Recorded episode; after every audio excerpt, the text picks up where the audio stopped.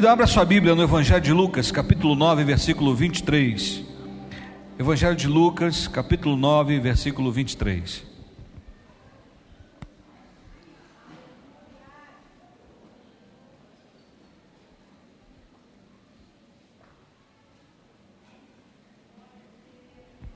À medida que você for achando, você vai dando um aleluia, um glória a Deus, um sinal de vida aí.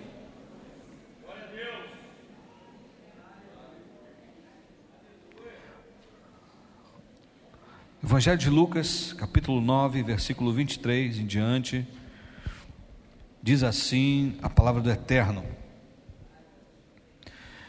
E Jesus proclamava às multidões: Se alguém deseja seguir-me, negue-se a si mesmo, tome a sua cruz dia após dia e caminhe após mim. Pois quem quiser salvar a sua vida, a perderá mas quem perder a sua vida por minha causa, este a salvará.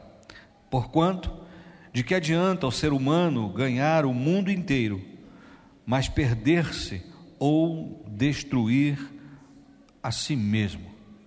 Aleluia. Dá um abraço gostoso aí na sua Bíblia. E se você sente a vontade, declare após mim: essa é minha Bíblia. Eu sou o que ela diz que eu sou. Eu tenho o que ela diz que eu tenho eu posso fazer o que ela diz que eu posso fazer. Nesta hora, eu serei ministrado pela inerrante, infalível, incomparável, indestrutível, santa e poderosa palavra de Deus. E eu corajosamente declaro: a minha mente está alerta, o meu coração está receptivo e eu nunca mais serei o mesmo, em o nome de Jesus. Se você crê e concorda, aplauda mais uma vez esse Deus bendito, soberano, maravilhoso, justo, fiel, verdadeiro, longânimo, Deus de graça, bondade e misericórdia. Aleluia! Glória a Deus. Queridos, quando Deus estabeleceu o primeiro casal no Éden, o propósito de Deus é que esse casal vivesse eternamente. Mas Deus deu liberdade a esse casal que a gente chama de livre-arbítrio, ou seja, a capacidade de contrariar a vontade de Deus, a capacidade de dizer não para Deus. Isso é, em resumo, o livre-arbítrio. E o casal vivia em plena harmonia, era maravilhoso. Adão trabalhava constantemente e de uma forma muito poderosa intelectual, dando nome aos animais. E você vê os tipos de animais, é interessante que o elefante tem cara de elefante, o macaco tem tipo, jeito de macaco, o jacaré tem boca de jacaré. Então, cada animal, Adão foi muito, muito preciso, muito perfeito, muito sábio a dar nome a cada um deles. O leão tem cara de leão, né? Cada um desses animais que ele nomeou com, com graça, com perfeição, com uma sabedoria divina. Isso foi o trabalho do primeiro Adão, de dar nome aos animais. Mas, durante a caminhada, por um momento, Eva decidiu conversar com o diabo. Sabe, o diabo, o diabo não é digno de resposta, ele não é digno de atenção, porque todas as vezes que nós tentamos respondê-lo ou dar atenção a ele, a gente corre o risco de perder o foco e sair da graça. Quantos estão entendendo? Por causa dessa tensão, desse diálogo, ele minou o coração de Eva. E Eva desejou o que não precisava, quis o que não tinha necessidade. E por conta disso, desse diálogo, eles foram expulsos do paraíso. O diabo, ah, parece que venceu. E Deus então decidiu escolher um povo através de Jacó, que recebeu um acréscimo do nome de Israel. E hoje nós temos, além de um povo, uma nação chamada Israel. Mesmo esse povo sendo chamado e escolhido, eles também desobedeceram e pecaram contra o Senhor. Por conta desse pecado, Deus abriu um espaço para que não apenas os judeus, mas também todos aqueles que receberem o seu filho, o segundo Adão, pudessem ser salvos, não mais um povo específico, mas um, um povo no sentido de o sentido geral de todos aqueles que recebem Jesus como Salvador. Em 1 Coríntios 15, 21 diz: Porque assim como a morte veio por um homem, o primeiro Adão, da mesma forma, por um homem veio a ressurreição dos mortos. Então, esse projeto de salvação de Deus já tinha sido estabelecido lá na eternidade. Porque antes da morte entrar, Deus já tinha projetado a vida eterna. Antes do pecado entrar, Deus já tinha criado a solução para o pecado. Porque Deus não faz é, nada, não começa nada sem antes terminar. Você está comigo ou não? É interessante. Antes de entrar a doença, Deus já tinha preparado a cura. Então o texto de Filipenses vai dizer a revelação que Paulo tem é que Jesus, na figura do segundo Adão, ele se esvazia completamente. Em outras palavras, ele nega a si mesmo abrindo mão de toda a sua divindade. Ele não teve por usurpação ser igual a Deus, mas ele abre mão de toda a sua divindade, e o Verbo, no ventre de Maria, através da ação do Espírito Santo, se faz carne, e ele habita entre nós, cheio de graça e de verdade. Então, esse Jesus, o Deus encarnado, ele era 100% homem, apesar de ser 100% Deus. Abrindo de sua prerrogativa de Deus, tudo o que ele fez, ele fez pela ação do Espírito Santo, em obediência ao Pai. E por conta do seu propósito, ele se fez pobre para nos enriquecer. Ele saiu da eternidade e veio para esse mundo limitado ao tempo, para que nós, desse mundo limitado ao tempo, tivéssemos acesso à eternidade. Então, a vida, que é Jesus, experimentou a morte, para que nós, condenados à morte, pudéssemos experimentar a verdadeira vida. Então, em Cristo Jesus, nós somos absolvidos pelos nossos pecados que o levaram na cruz. Jesus não morreu na cruz porque você é bonitinho, porque você é o centro da vontade dele, não. Jesus morreu na cruz porque todos nós somos sem ele miseráveis, pecadores, desgraçados. Nós não somos o centro da vontade de Jesus. Quantos estão aqui? A gente não está com essa bola toda. Mas o amor dele por nós, porque Deus olhou para o mundo e não viu um justo sequer. Ele olhou, está ruim o negócio, não tem um justo sequer. Então ele enviou o justo para nos justificar. Então, como um cordeiro imaculado, ele morreu por mim e por você. Ou seja, Jesus viveu nessa terra como homem, sendo tentado, mas não pecou. Ah, ele não pecou porque era Deus. Não, ele não pecou porque ele viveu completamente submisso a Deus e à ação do Espírito. Tudo o que ele fez foi em obediência ao Pai. Tudo o que ele disse foi o que ele ouviu do Pai. Quantos estão entendendo? Então, esse Jesus maravilhoso morreu, experimentou a morte, para que nós tivéssemos vida, mas não qualquer vida, uma vida em abundância. Estamos aqui? Então, ele estabeleceu um povo lavado e redimido pelo seu sangue. Esse povo é representado pela figura da igreja, a sua igreja amada, a qual ele se entregou por ela. Porém, apesar de todo esse sacrifício, de todo esse esforço, de toda essa graça derramada sobre nós, nós falhamos. Como que a gente falha? A gente falha através do pecado, porque ele morreu para que nós fôssemos absolvidos do pecado e não fôssemos mais escravos do pecado.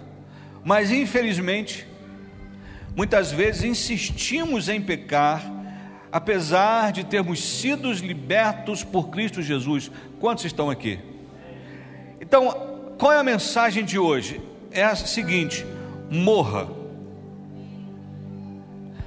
morra. Por quê? Porque a solução é morrer. Mas como assim, pastor? Eu vou me suicidar, eu vou tomar chumbinho, eu vou pedir alguém para dar um tiro na minha testa? Não. Morrer aqui significa negar-se a si mesmo. Por quê? Porque o evangelho tem sido diluído. E eu não posso falar o que as pessoas querem ouvir para que a igreja esteja cheia. Não vamos lá porque o pastor Lima só palavra de bênção, só fala coisa legal, então é bom a gente ir. Não, eu preciso falar o que eu entendo que Deus quer que você ouça. Nós estamos num propósito de mudança de nível, mas a excelência do nível que nós estamos procurando, inevitavelmente passa pela morte a morte do nosso eu, a morte dos desejos que contrariam a palavra e a vontade de Deus. Por isso Jesus foi muito preciso e muito objetivo. Se alguém deseja seguir-me, começa negando a si mesmo. Tome a sua cruz dia após dia e caminhe após mim. Pois quem quiser salvar a sua vida, vai perder. Mas quem perder, ou seja, quem morrer por minha causa, aí vai encontrar a vida. Parece uma, um paradoxo, um dilema, mas não. A objetividade do Evangelho é morte. No sentido de você se entrega para Jesus e vive uma nova vida. Porque 2 Coríntios 5,17 diz que aquele que está em Cristo é nova criatura. As coisas velhas já passaram, e eis que tudo se fez novo. Então ninguém mais vai nos conhecer como nós éramos conhecidos, diz Paulo escrevendo aos Coríntios. Então, se você era mentiroso, você não mente mais. Se você era ladrão, você não rouba mais. Se você era adúltero, você não adultera mais. Se você assassinava, você não assassina mais. Porque em Cristo você é uma nova criatura, uma nova criação. E aí, a cada dia, você nega a si mesmo para declarar como Paulo: Não vivo mais eu, mas Cristo vive em mim. Então é esse negar-se a si mesmo que muitos de nós precisamos despertar, para de fato nos entregarmos e dizer: Senhor, eu me rendo completamente, eis-me aqui. Quantos estão entendendo? Tomar a cruz diariamente é chegar-se a Ele e sacrificar os desejos que são inerentes à nossa carne, que estão batendo, pulsando na nossa carne. Por exemplo, adolescente, jovem, os neurônios estão à flor da pele, a carne está vivíssima, gritando. E grita mesmo. Então eu posso imaginar a dificuldade de manter essa carne morta diante tantos apelos midiáticos, diante da facilidade de acessar coisas que desagradam a Deus. Quantos estão me entendendo? Então, a objetividade do Evangelho é essa: morra. E todos os dias morra. Todos os dias negue a si mesmo. Ah, pastor, mas eu, eu, eu, eu falhei. Levante, morra de novo. A cada dia, negue de novo. Ah, mas teve um dia que eu escorreguei. Ok, mas você não é praticante do pecado. Na vida do homem e da mulher de Deus, o pecado se torna um acidente, não uma prática. Quantos estão entendendo? Amém ou não amém? E aí o texto diz para morrer. Porque se eu quero preservar a minha vida, na verdade eu vou perdê-la. Mas se eu entregar-me ao Senhor completamente, aí eu vou ganhar. Estamos aqui, queridos. Eu não preciso entrar em detalhes de coisas que desagradam ao Senhor, como fofoca, maledicência, é, avareza e tantas outras coisas. O que eu sei é que nós precisamos ir para o próximo nível. E esse nível inevitavelmente vai passar por negar a mim mesmo. Estamos aqui? Quando Eliseu foi chamado por Elias, os pais de Eliseu eram, eram ricos. Como assim, pastor? Doze juntas de bois. Cada junta tinha que ter pelo menos um homem direcionando aqueles bois. Como os o jugo cada junta, junta, cada dois bois,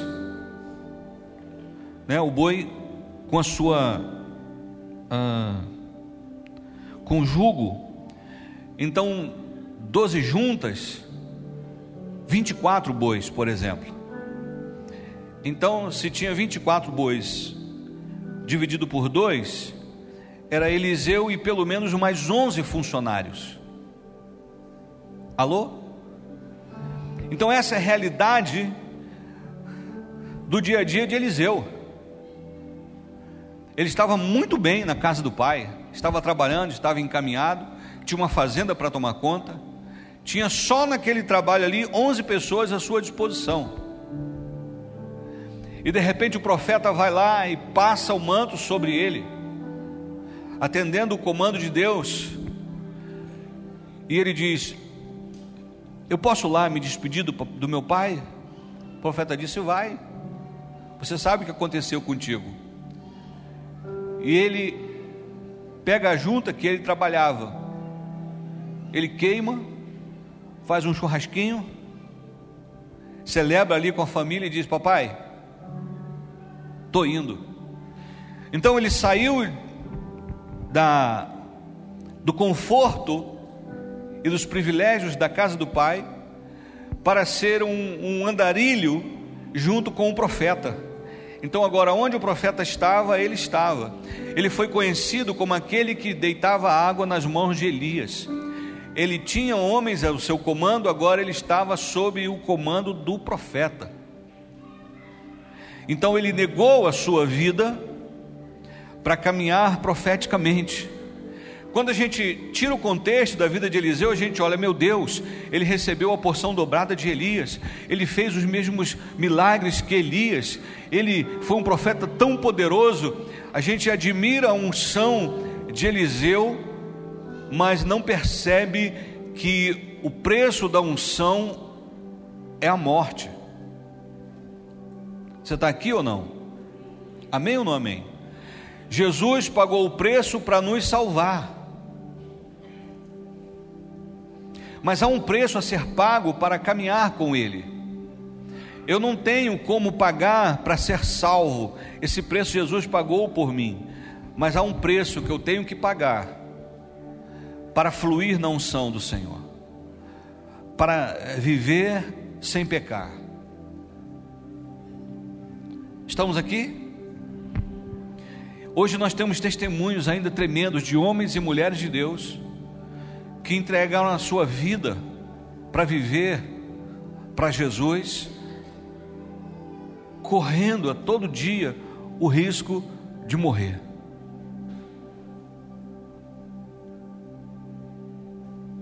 Eu não sei como essa palavra chega no teu coração, mas a morte tem a ver com andar em santidade. A santidade, santificação, não deve ser algo ocasional, mas deve ser um estilo de vida.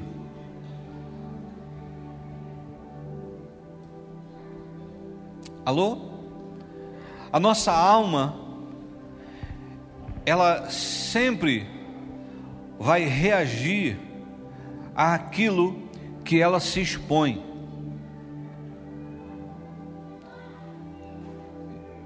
Isso significa que tudo que eu exponho à minha alma vai influenciar na minha mentalidade. Eu sou o resultado dos meus pensamentos, porque eu penso, eu sinto, eu decido, eu ajo, eu crio hábitos, e os meus hábitos dizem quem eu sou, mas tudo começa na mente, naquilo que eu decido alimentar a minha alma. Quantos estão aqui?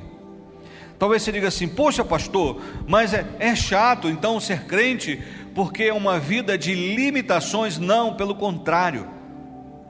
Deve ser muito chato eu querer parar de fumar e não conseguir. Deve ser muito chato eu querer parar de beber e não conseguir.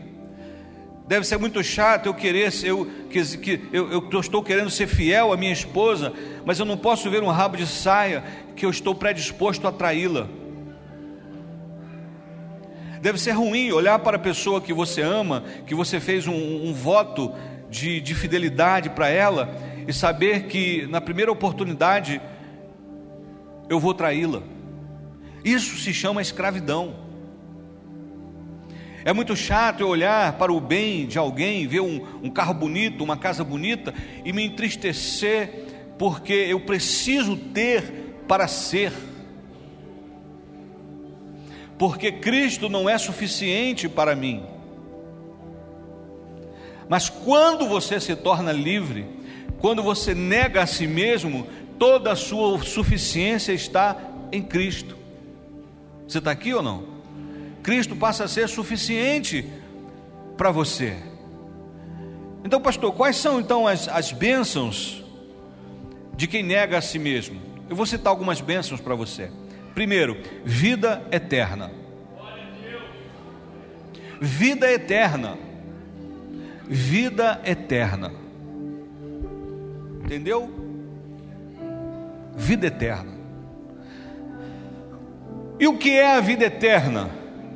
É aquilo que Jesus conquistou para nós e por nós. Ele sai da eternidade e vem a esse mundo temporal, para que nós, desse mundo temporal que envelhece, que apodrece, tivéssemos acesso à eternidade. Então, só em Cristo Jesus eu tenho acesso à eternidade, mas eu preciso negar a mim mesmo, eu tenho que morrer para ter vida eterna, porque Jesus disse: Aquele que crê em mim, ainda que esteja morto, viverá. E quem crê em mim não experimentará a segunda morte, porque a primeira morte é a morte física. A segunda morte é a separação definitiva de Deus, porque um dia ele vai dizer aos da esquerda, bom, é a palavra que diz, ele vai dizer aos da esquerda: Apartai-vos de mim, malditos, porque eu nunca vos conheci. Os bodes vão para a esquerda, as ovelhas vão para a direita. Vinde, benditos de meu Pai, para a direita. Porque Ele está sentado à direita de Deus, Pai. Estamos aqui? Então, em Cristo Jesus, naquele dia, vai se cumprir Mateus 10, 32, porque ele disse: Aquele que me confessar perante os homens, eu também o confessarei diante de meu Pai que está nos céus. Vai se cumprir Timóteo 2,5, porque só há um mediador entre Deus e os homens, e esse mediador chama-se Jesus. Vai se cumprir João 14,6. Jesus Cristo é o caminho, a verdade e a vida, e ninguém vem ao Pai ou vai ao Pai a não ser por Ele. Vai se cumprir o que está escrito em Atos. O que, pastor? Portanto, só há um nome dado entre os homens pelo qual importa que sejamos salvos. E qual é o nome? Jesus. Não é religião, você não vai dizer, não, senhor, eu estou salvo porque eu sou batista, eu era lá da Pibane. Jesus, Pibane, Pibane. Eu não sei o que é Pibane. Não, mas você era da Breia, fogo puro. Breia, fogo puro, não sei o que é Breia. Não, não, não, eu era da, da quadrangular. Quadrangular. Não, também não sei o que é. Porque no céu não tem denominação.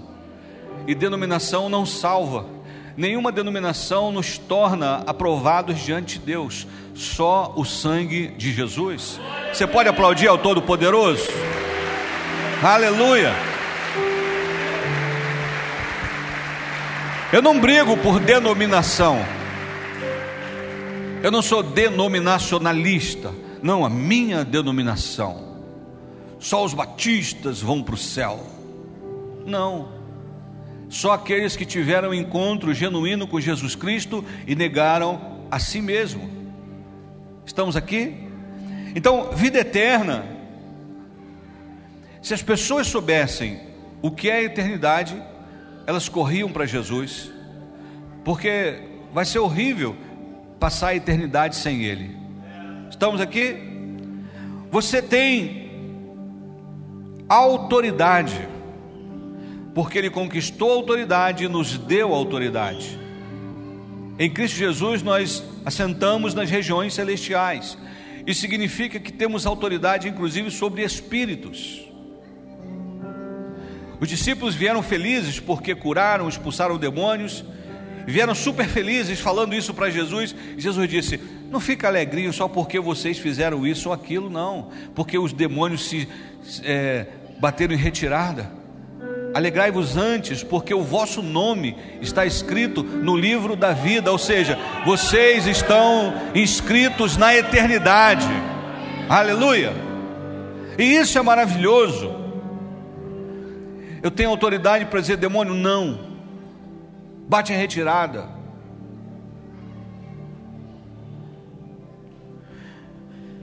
Eu recebo em Cristo Jesus a Shalom Deixo a minha shalom, a minha shalom vos dou.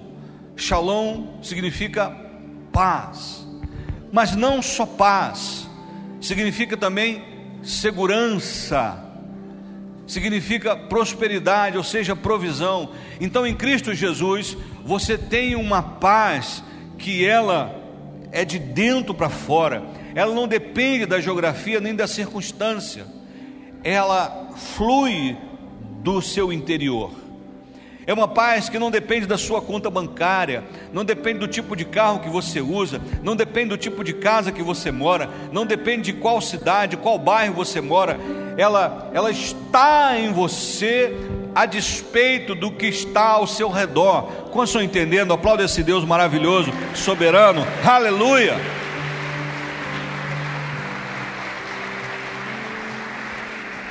Eu tenho segurança, eu estou seguro nele, porque eu sei que o meu redentor vive, porque eu sei em quem eu tenho crido. Então, eu não me abalo com qualquer coisa, não me abalo diante das más notícias. Por quê? Porque eu estou seguro, eu tenho essa shalom que me traz paz, segurança e me traz provisão. O que o salmista disse: Eu fui moço e agora sou velho, mas nunca vi o justo desamparado, nem a sua descendência a mendigar o pão. Por isso Jesus disse: Eu vim para vos dar vida e dar vida com abundância. Existe sobre a igreja uma unção para erradicar a miséria. Eu vou repetir: existe sobre a igreja de Cristo Jesus uma unção para erradicar a miséria. Um homem sem Jesus, mesmo sendo milionário, é miserável. Além da paz, da segurança, da provisão, eu tenho alegria.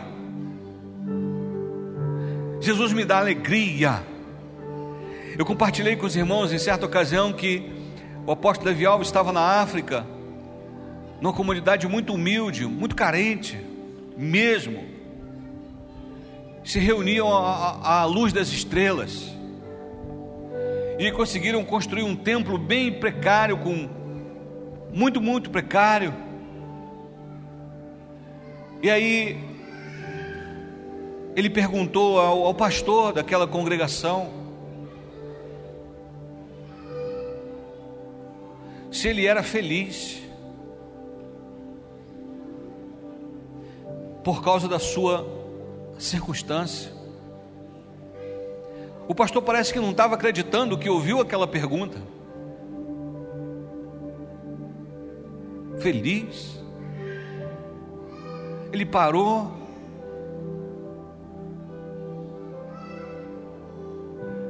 E disse: Sim, eu sou feliz.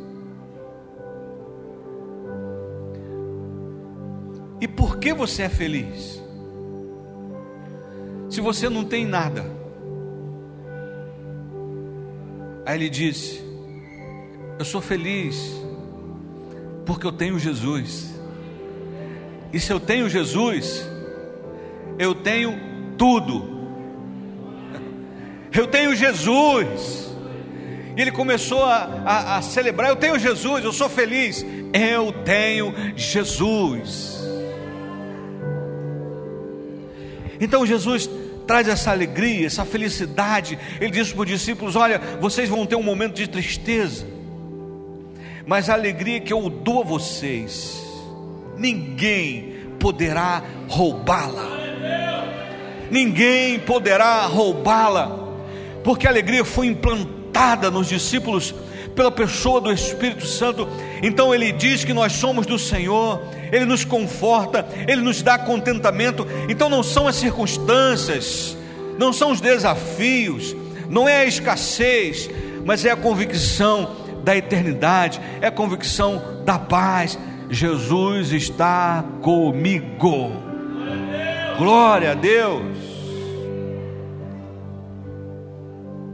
Vale a pena negar a si mesmo para ter essa alegria que só Jesus nos dá.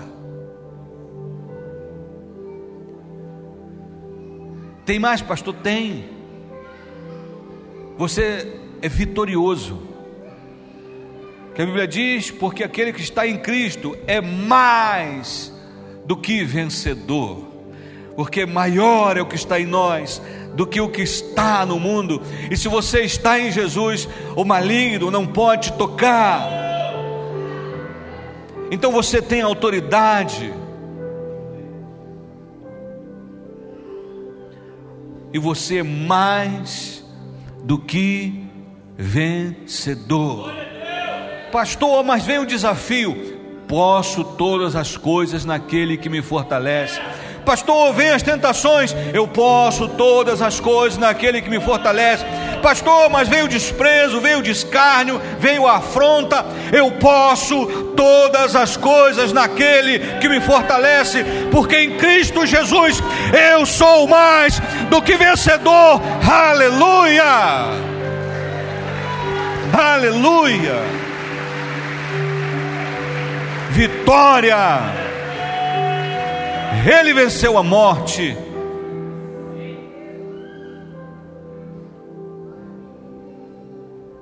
eu já estou predeterminado a vencê-la. Alô? Porque, pastor? Porque quando eu parar de respirar aqui, eu estarei com Ele lá. Uau! Irmãos, como eu tinha medo da morte. E a morte era o último inimigo a ser vencido. Mas quando Jesus venceu a morte, Paulo escrevendo aos Coríntios pergunta: Onde está, ó morte, a tua vitória? Onde estão os teus agrilhões? Vencida foi a morte. Se por causa de Adão a morte entrou em toda a humanidade, por causa de Jesus a vida entrou para que desfrutássemos a eternidade. Se você está entendendo, diga glória a Deus. Sabe, querido, é incomparável, incomparável o que o Senhor fez por nós e faz por nós e preparou para nós. Porque Paulo disse num arrebatamento que ele teve, ele diz: Olha, eu conheço um homem, eu sem carne não sei, sem espírito não sei, eu só sei que ele foi até o terceiro céu e viu coisas inefáveis, coisas tão maravilhosas que o linguajar humano não tem adjetivo, não tem um paralelo.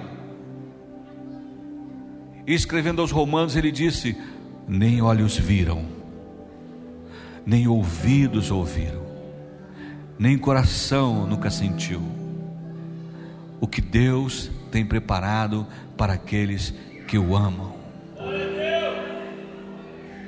Mesmo com todo o sofrimento de Paulo, ele diz: porque a nossa leve e momentânea tribulação produz em nós um peso eterno de glória. Então, eu discerni uma coisa, eu penso nas coisas que são de cima e não nas que são da terra, porque eu já estou morto, disse Paulo e a minha vida, ele disse: a vossa vida está escondida em Deus. Aonde? Em Cristo Jesus. Estamos aqui? Sabe, irmãos, esse é o nosso desafio. Precisamos de fato discernir o que é morrer para Cristo. No final do ano, eu preciso fazer uma, uma revisão da data, mas em dezembro, quer dizer, sem ser esse mês, agora o outro, nós vamos ter batismo. E o batismo é como um rito de passagem. O que é um rito de passagem? Ou seja, é algo que diz que você estava em um nível, em um estado, e passou para outro nível, para outro estado. Por exemplo, quando você faz uma celebração de casamento, é como um rito de passagem. Você está dizendo para toda a comunidade, para todos os presentes, que você está abandonando a vida de solteiro para viver uma nova vida de casado. Quando você vai a um sepultamento, é como um rito de passagem que está dizendo: aquela pessoa foi sepultada, não faz mais parte da sua vida, acabou, acabou, findou, game over. Quando você se batiza, é como esse rito de passagem, você está dizendo: Eu estou sendo sepultado para o mundo, mas eu vou ser levantado para Deus. Então agora eu não vivo mais na carne, eu vivo sob o domínio do Espírito.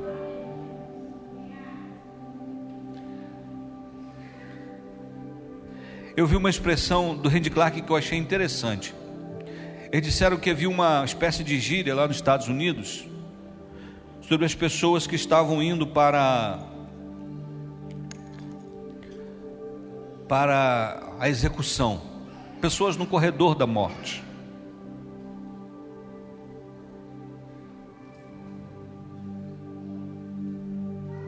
Então as pessoas que estavam indo no corredor da morte, eles diziam: um morto andando, um morto andando. E essa expressão então passou a ser usada por algumas pessoas, alguns irmãos, que quando alguém se entregava a Jesus, eles diziam: um morto andando. Um morto andando. Alguém que morreu para o mundo está andando. É um morto andando. Quantos entenderam isso?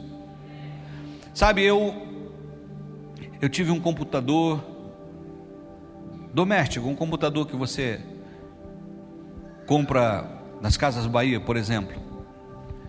Então eu comprei um computador desse. E o conectei à internet. Eu comprei um pacote de antivírus. Mas não foi suficiente. Passou um determinado momento, os vírus maldosos começavam a, a entrar na sua máquina. E aí começava a travar. Às vezes quando você tinha que fazer escanear qualquer lembra do disquete? Não sei se os adolescentes não vão saber o que é isso, mas existia um negócio chamado disquete. Então você colocava o disquete, tinha que fazer uma limpeza antes para saber se estava ou não com vírus. Ou o pendrive que já, já é mais conhecido.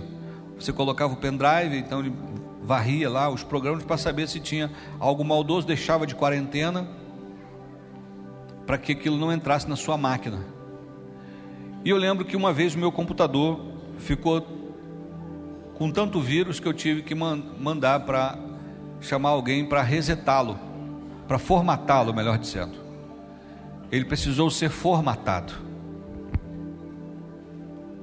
O, o vírus, ele compromete, o vírus compromete o bom funcionamento do, da máquina, dos programas que estão ali. Você está aqui ou não? E aí você tem que formatar, ou seja, você zera tudo e introduz de novo os programas. É isso, Júnior? É software. E aí você introduz de novo. Você baixa ali, o, faz o, o download dos, dos programas para aquela máquina começar de novo sem vírus.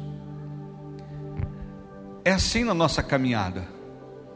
A gente vai permitindo que alguns vírus vão entrando na nossa vida. Até que você tenha um encontro com Jesus, pá! E aí ele faz um download do céu. Nova criatura.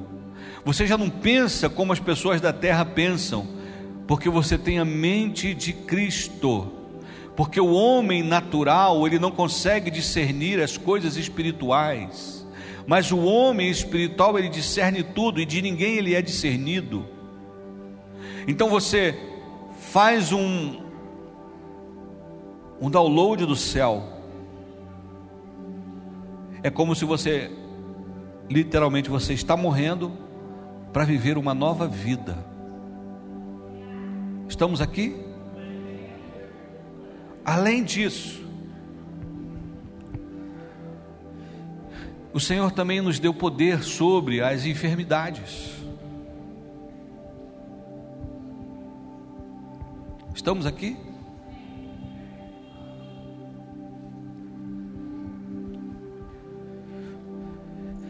Eu gostaria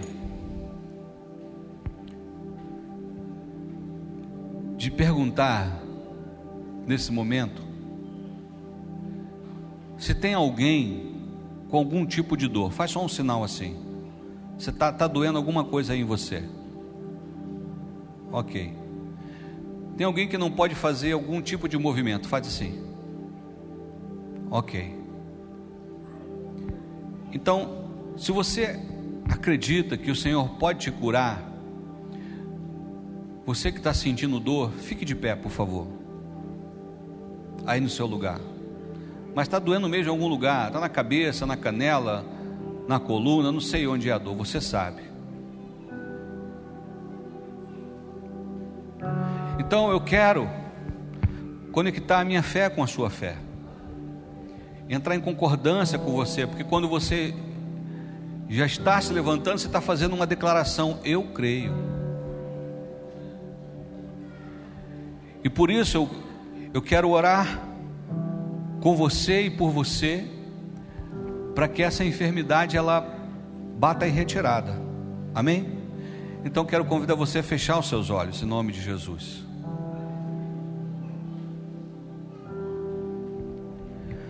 Espírito Santo,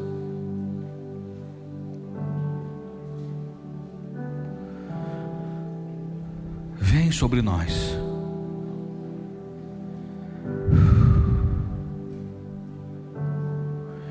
Inunda esse lugar com a tua doce presença.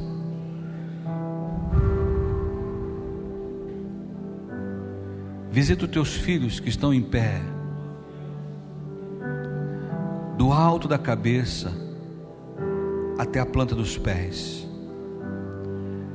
como uma ressonância, como uma tomografia e uma ressonância magnética. Senhor, vai fazendo uma varredura nesses corpos. E eu digo a você agora: dor, bata em retirada em nome de Jesus de Nazaré. Eu ordeno a você, solta esse corpo agora, em nome de Jesus, solta esse corpo agora, para nunca mais voltar. Em nome de Jesus, em o nome de Jesus de Nazaré, dor, vai embora, vai embora, vai embora, agora em o nome de Jesus.